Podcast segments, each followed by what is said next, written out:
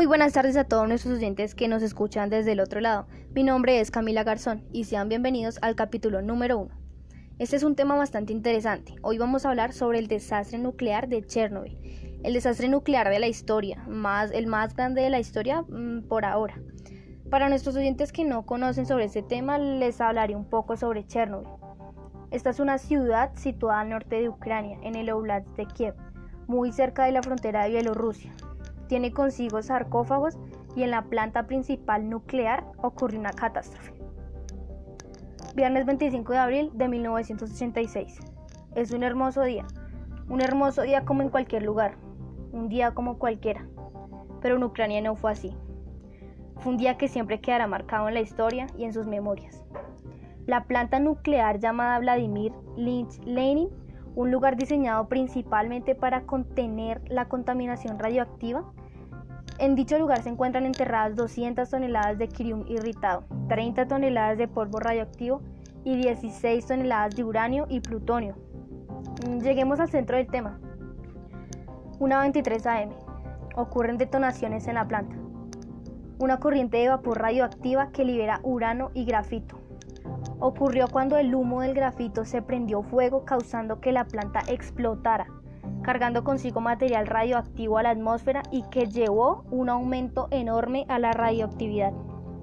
Salen disparados mil metros hacia el cielo de muchos colores.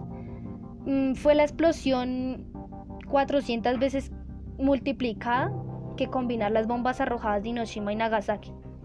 La población queda con dosis de radiación, esa noche mueren tan solo dos hombres, pero días después mueren 28 más, mm, ya que la radioactividad entra a su cuerpo, provoca calenturas en la sangre, quemaduras muy graves en la piel y un cáncer hasta causar la muerte. Con ellas vienen acompañadas una diarrea letal, un vómito severo y más. La radioactividad se mide por Rochens. El nivel atmosférico normalmente recibe 12 millones de Rochens y en la tarde de Pripyat, un lugar situado a 2 kilómetros de la planta, se encontraban a más de 200 milésimas de Rochens. Eso quiere decir 15 mil veces más alta de la dosis normal. Y en la noche sube más y más. El ser humano absorbe hasta 2 Rochens por año sin verse afectado en ningún aspecto, pero se contamina si a su vez completamente recibe 400 Rochins. De lo considerado en 4 días ya tendría una dosis letal. Pasando 24 horas, solo tenían información de un incendio, de un simple incendio que podría causarse en cualquier lugar, en cualquier país y que sería apagado muy pronto. Pero nadie sabía lo que realmente venía y lo que realmente sucedía. 72 horas después tomaron medidas, evacuaron a la ciudad por completo en dos horas y media y ya sabían solo los dueños de la planta, ya que no querían alarmar a la gente. Llevaron a las personas más afectadas o a las que veían más afectadas o inicialmente las que se habían acercado más a la planta las llevaron al mejor hospital de Moscú con heridas bastante graves que llevaban por dentro. Pero los pacientes no sabían lo que les venía. Los doctores se sentían bastante preocupados porque sí sabían que del 100% se salvarían máximo el 25% mientras que en Pripyat, cuando llovía, la radiación bajaba a los árboles causando daños en ellos. Y no sabían cómo combatir al enemigo invisible.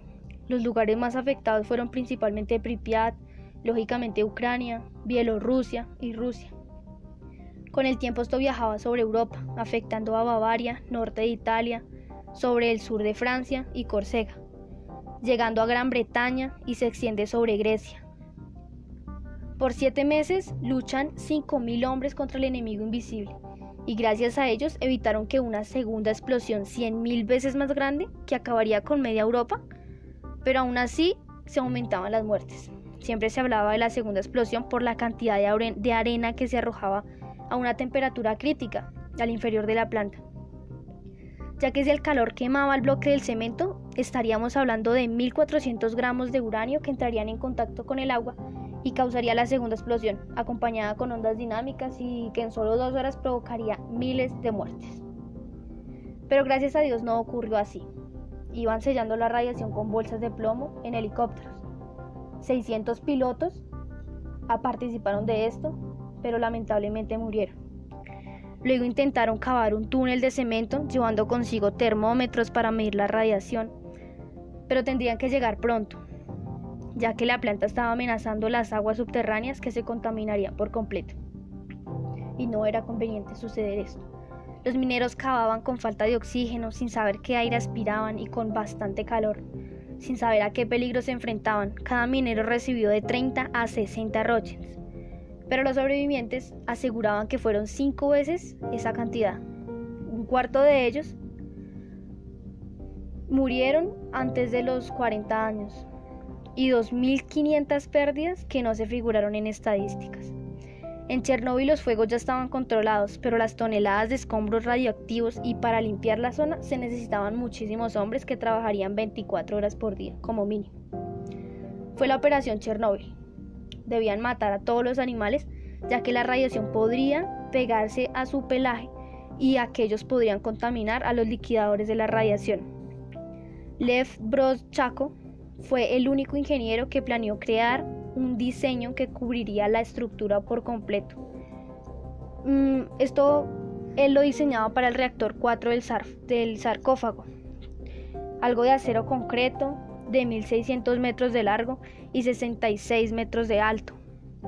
Solo trabajaban unos minutos por vez. De no ser así, los trabajadores consumirían muchos rochens por hora, más de la dosis normal. Luego pasaron 12 semanas y lanzaron el último ataque, la radiación estaba tan alta que solo se podían enviar máquinas controladoras a distancia. Se cobraban totalmente de plomo. Todas se cubrían de plomo, ya que esta era la única por la que el virus, el... esto no, no afectaba al, al carro. Los trajes de todos los soldados de igual manera eran cubiertos de plomo para protegerlos de la radiación. Los soldados fueron llevados al techo y su misión principal era arrojar los escombros radioactivos del techo lo más pronto y seguro posible. El nivel de radiación era de 700 rochens por hora, estamos hablando de una cantidad bastante avanzada, muy alta, y se permitía permanecer solamente 45 segundos. Y así sucedió durante 10 días. Subían al techo un grupo de soldados o biorobots cada 10 minutos y 30.500 personas pertenecían de la limpieza. Afirmaban que los ojos les ardían y sentían un sabor metálico. Y sabíamos que si esto sucedía quería decir que habían recibido más de la dosis normal. 11 meses después de la explosión y la zona estaba limpia. 5 millones de soldados civiles, mineros y más que participaron de la operación Chernóbil. Luego de que todo ocurrió, decidieron escribir sus nombres en la parte metálica de arriba del sarcófago. El precio de todo estamos hablando más o menos de 18 mil millones. Pero 20 años después, la lucha no había terminado. Todas las personas que vivían allí, durante el ataque de Chernobyl, 20.000 personas murieron, 200.000 son válidos. Los soldados que anteriormente habían subido al techo ahora están soportando una enfermedad letal. No sienten las manos, y aún, el, aún tienen el sabor metálico en la boca.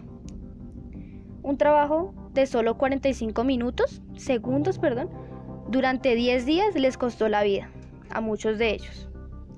Dos décadas después se atribuyeron 59 muertes más del desastre de Chernóbil. Se ocurrieron muchas muertes porque no se realizó ningún estudio de los 130.000 refugiados no se realizaron estadísticas de las zonas contaminadas de Ucrania. Se realizó una reseña, o por decirlo así, un reporte, donde explicaba que las siguientes décadas se esperaban unas 4.000 muertes a causa del cáncer por Chernobyl. Y 20 años después, en septiembre del 2005, se cumplió, convirtiéndose en el número de muertes oficial. Los tres reactores de Chernobyl fueron cerrados para siempre, pero aún hay altos niveles de radiación alrededor de la planta. Alrededor de 3.000 liquidadores controlan y previenen los daños, pero se asegura que hay que terminar con las armas nucleares. Mm, planean crear un nuevo sarcófago, pero esto les costaría, estamos hablando de mil millones de dólares, no les convendría.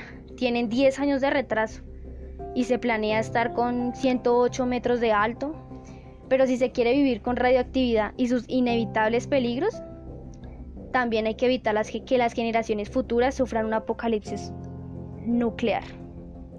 Bueno, mis queridos, mis queridos oyentes, esto ha sido todo por hoy. Les deseo una semana increíble y extravagante. Con esto esperamos satisfacer sus dudas sobre el desastre de Chernobyl. No olviden cuidar a sus familias y hacer el bien sin mirar a quién. Larga vida y excelente salud a nuestros oyentes. Te esperamos para un próximo y siguiente podcast. Gracias.